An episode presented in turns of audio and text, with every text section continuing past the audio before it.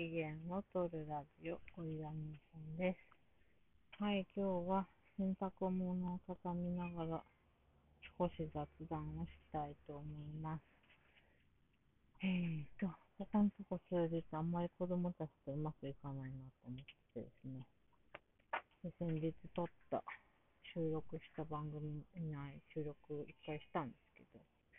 なんかそれもあんまりちゃんと撮れてなくて、結局エラーになっちゃってたんで、もう一回撮り直すんですけど、みかん食べてる上の子が、私が一人で喋ってるのを見てなんだろうと思って寄ってきています。もうでも6時じゃろ。うん。じゃあもうそろそろお風呂入ってほしいんですけど。今うん。お願いします。ね、あんまり。うんうん。そう。で、ちょっとあんまりうまくいってないなと思ったんで、今日は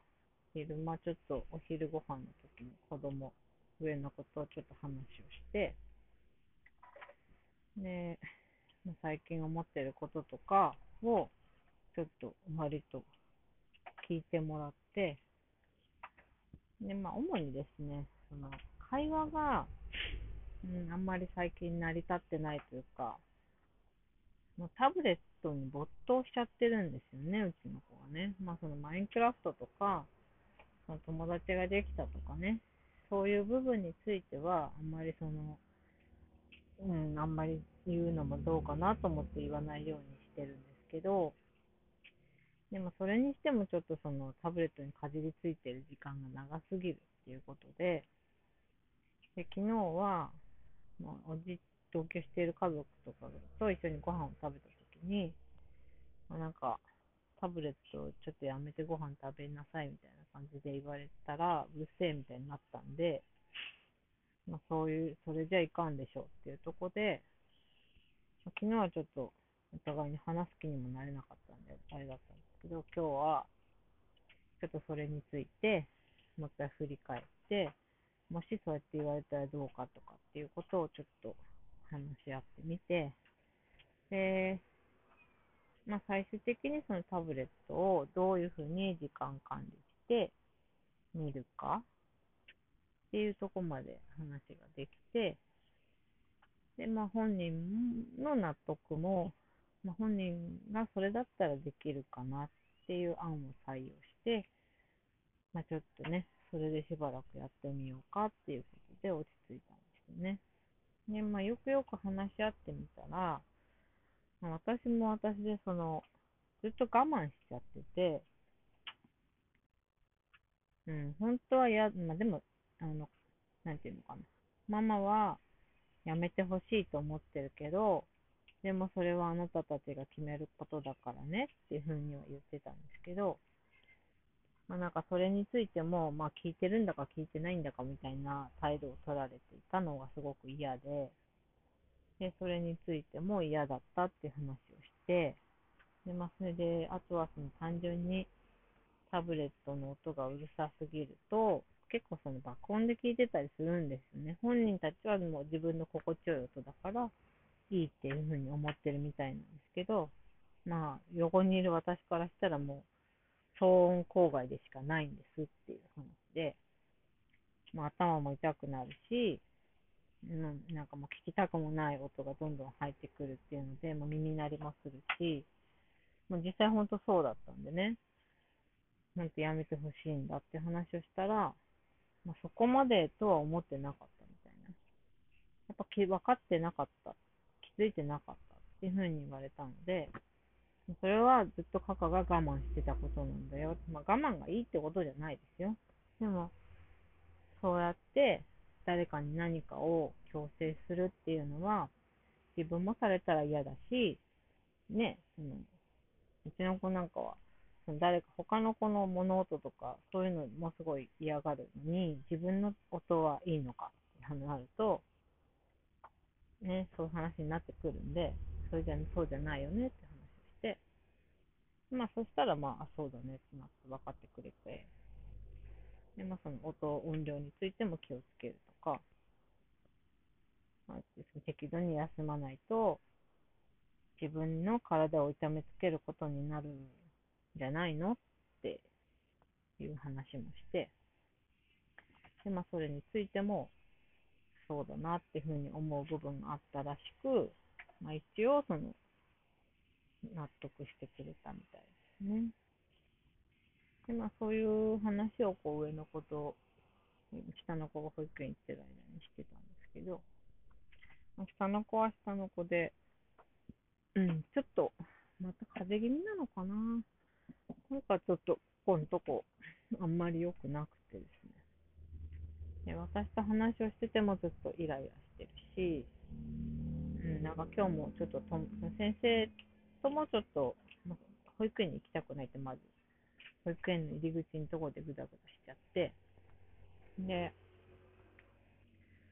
結構先生が粘り強く説得をしてくれた結果、まあ、やっとこっていう感じだったんですけど、うん、なんか、まあ、やりたくないこととかもあったりとかね、するのかなとも思うんですけど、で、まあ、友達ともちょっとなんか今日は軽くトラブったらしく、やっぱりなんか迎えに行ったらこう、目つきがキッてなってて怒っ怒ってるっていうかイライラしてる感じだったんで、あ、やっぱり今日ちょっとダメだったんだなっていう感じで、まあね、まあ、もうちょっとしたらちょっとお風呂入ろうと思うんで、お風呂の時間にでも、ちょっとじっくりゆっくり話をできたらなというふうに思っています。はい。で、まあなんかその、私もやっぱ知らず知らずのうちにストレスが溜まってるというか、まあ子供のことだからと思って、うん、我慢してるっていうよりは、あんまりこう、こっちの意見を強制させないように控えてたつもりだったんですけど、やっぱそれだとこう、やっぱこっちも我慢するって感じになっちゃうんだなと思って、それだと私が今度辛くなってしんどくなっちゃうから、なんかこう、そういう風にならないように気をつけなきゃなっていうのと、やっぱり、もう話、話せばわかる年齢なんでね、二人ともね、ある程度。まあ、その細かいニュアンスの違いとかってなると、下の子はまだ5歳だから難しいとこもあるのかもしれないけれど、でも、ほぼほぼこう、こっちの言ってることとか、その真剣にお願いしてるとか、うん、怒ってるっていうのがわかるんだったら、こっちの真剣度合いとかね、ちゃんと話を聞いてほしいっていうふうにいうお願いすれば、ちゃんと聞いてくれるので、なんかそういうところをちょっと、うん、おざなりにしていたのがよくなか。おざなりにしてたつもりもなかったんですけどね。まあなんか結果そうなってしまって、あんまりうまく回んなかったから、じゃあ次はもうちょっと考えなきゃなっていうところなんですね。うん。あとはちょっと、全然関係ないところで、その同居を再開するっていうふうに思ってからの私の不安っていうかな、その漠然とした不安っていうのが、もしかしたらちょっと知らず知らずの私の自分自身にこう積み重なっていたかなっていう気もしなくもないというか、そうなんじゃないかっていうのをちょっと最近気づいて、ね、まあいろいろありますよね。体調とか、天気が悪いとか、なんかほんと些細なところでこうストレスって溜まってて、自分ではそんなつもりなかったのにみたいなのって結構あるなと思って。で、まあなんか、なんかこう、まあ子供たちとのコミュニケーション不足っていうのがやっぱり一番にはあったと思うんですけど、でもやっぱりそういう、ね、同居再開すると決めたけれども、まあ別にまだ何もっていうか進んでないんですけど、でもそのためにどうしていくかみたいなことをやっぱり自然と考えるんでね。でそういう時に、なんかこう、自分自身の気持ちを大事にしているつもりでも、そこが、うん、あんまりうまくいけなかったのかなとか。うん、あ、お風呂、はい、行ってらっしゃい。これ終わったら行くから、行くから先行ってて。だからね、そういうのもちょっといろいろまあ、バランスが難しいというか、まあ、子供たちはまあ帰る方向でっていう話をしたら、まあ良好だったから、あとはこう、うん、自分自身の気持ちをどう折り合いをつけていくか、何差し当たって何に、そのなんかちょっとこうブロックがかかってるのかとか、っていうところにこう向き合っていけたらいいのかなというふうに思いました。はい。うん。なんかなんかちょっとその、一緒に住んでる家族とうまくいかないって、ものすごいストレスだなというふうに思いますね。そこがちょっとでもうまくいかないなっていうふうに思ってくると、やっぱりしんどくなってくるし、そこがうまくいってれば、